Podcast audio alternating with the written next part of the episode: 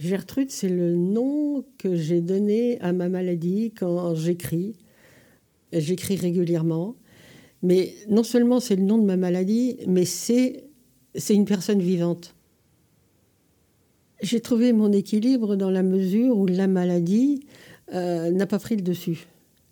Je l'accepte, je ne peux pas la nier, je suis fatiguée, mais c'est pas elle qui va me mettre à plat. C'est, c'est moi qui vais, avec de la volonté, euh, arriver à avoir le dessus. Elle prend la place que je veux bien lui donner, mais c'est pas elle qui va décider la place qu'elle va prendre. Je m'appelle euh, Isabelle, j'ai 76 ans et j'ai été diagnostiquée il y a un peu plus de 4 ans, tout à fait par hasard. Cancer du sang, nos vies. Isabelle, le cancer qui ne veut pas dire son nom. Alors ce qui s'est passé, c'est qu'un jour, je me suis réveillée fatiguée. L'après-midi, je ne pouvais plus euh, bouger. Et j'ai été hospitalisée dans la foulée. Ça s'est passé en 5 heures, 6 heures de temps. J'ai pas eu le temps de voir euh, venir la chose, mais j'étais une loque.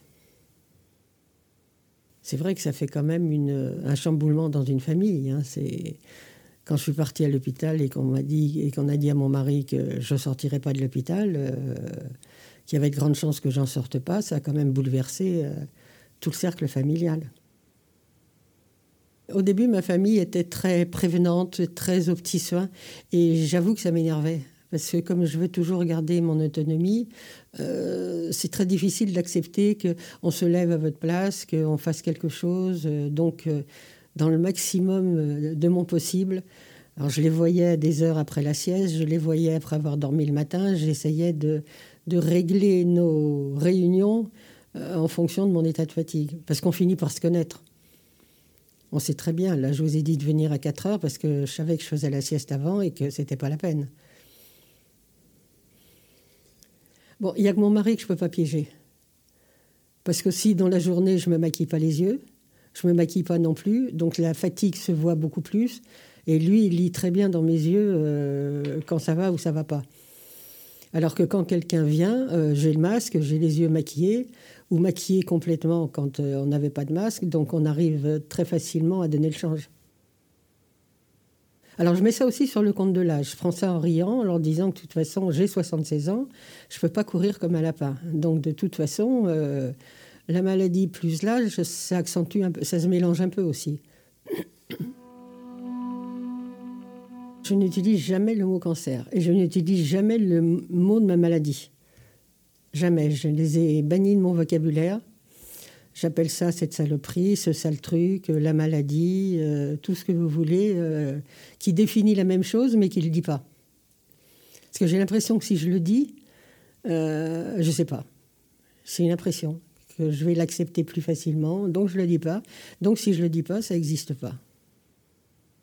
Y compris vis-à-vis de mes proches. Surtout. C'est surtout eux que je veux préserver parce qu'ils ont été tellement marqués que. Ah, j'ai toujours écrit. J'ai même écrit des bouquins qu'aucun éditeur n'a voulu, mais j'ai toujours écrit. C'est ma manière de. Je sais pas. J'écris des récits de voyage, j'écris. Euh, mais sous forme de cahiers, de photos, de. J'aime faire des belles phrases, donc ça me prend du temps parce qu'il faut que ce soit bien écrit, que ce soit pas des mots qui se répètent, que ce soit pas, euh, voilà, faut que ce soit, faut que ce soit bien, faut que ce soit mon idée. C'est moi qui vais décider comment je vais écrire. Gertrude, c'est, je ne sais pas pourquoi. Je connais personne qui s'appelle Gertrude, je ne, je ne sais pas. Et je voulais quand même lui trouver un nom qui n'était pas un nom euh, courant que je pouvais rencontrer euh, parmi des amis, parmi de la famille. Il fallait que ce soit un nom quand même un peu bizarre. Mais il a fallu que je lui donne un nom quand même. Je pouvais pas, je voulais pas raconter l'histoire seulement de ma maladie. C'était pas, ça me semblait pas drôle. Ça me semblait pas intéressant même pour moi. Donc quand je lui ai trouvé un nom, euh, et ben voilà. On est les meilleurs amis du monde. Je lui parle, je l'engueule quand elle me fait des misères, euh, je la remercie quand elle m'a pas envoyé euh, trois jours de suite à l'hôpital. C'est une personne vivante. Je dis pas que c'est mon double, mais c'est mon alter ego. Et comme c'est entre elle et moi, c'est très facile de dire tout ce que j'ai envie de dire. Personne ne lit, personne ne voit, personne n'écoute. Euh, je fais ça tranquillement dans mon coin. Bon, je pense que les enfants le liront un jour, mais pour le moment, non, c'est mon. Je dis pas mon petit secret, il faut pas exagérer. Mais c'est ma manière de, de vider peut-être le trop-plein de temps en temps. C'est une manière de la tenir à distance, mais c'est une manière de. Surtout, je pense, une manière de prendre le contrôle sur elle. J'ai l'impression que c'est moi qui la manipule, entre guillemets, plutôt qu'elle qui m'embête. Bon, elle m'embête de temps en temps, faut pas exagérer quand même. J'ai eu des hauts, j'ai eu des bas, j'ai eu comme tout le monde. Mais le fait de lui, de lui dire, de lui en parler, de l'engueuler, de lui dire qu'elle n'est pas sympa, de voilà, ça, ça m'aide. Ça m'aide d'ailleurs terriblement. Hein. Moi, je pense que c'est une solution. Parce que vous en faites quelqu'un, vous en faites plus une maladie. Alors, il faut aussi euh, différencier les deux c'est quand même une maladie, c'est quand même ma maladie, Gertrude. Mais c'est ma confidente, c'est mon. Euh, le fait de tout raconter, j'ai l'impression que j'ai un peu ma mise sur elle, ce qui est complètement illusoire, mais j'ai l'impression, et ça me fait du bien. Tout compte fait, c'est l'impression qui compte plutôt qu'autre chose. Hein, euh, mais je pense que ça fait du bien, ça me permet de me libérer. Oui, je trouve un équilibre. Alors l'équilibre est beaucoup plus facile, je vais vous dire quelque chose qui va vous faire rire certainement, depuis que le Covid est arrivé.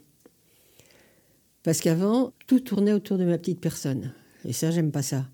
Là maintenant, ben, il y a le Covid, tout le monde parle du Covid, euh, tout le monde parle des restrictions, tout le monde parle de ceci. Donc on a fini un peu par m'oublier. Et ça, c'est, ça fait partie du positif. Moi, je suis ravie qu'il soit là pour moi personnellement. En plus, je suis pas bloquée. Là, je peux pas partir à la campagne, je peux pas partir en Espagne, et personne ne part. Donc, de toute façon, je suis comme tout le monde, ni plus ni moins. Je deviens anonyme au milieu des autres.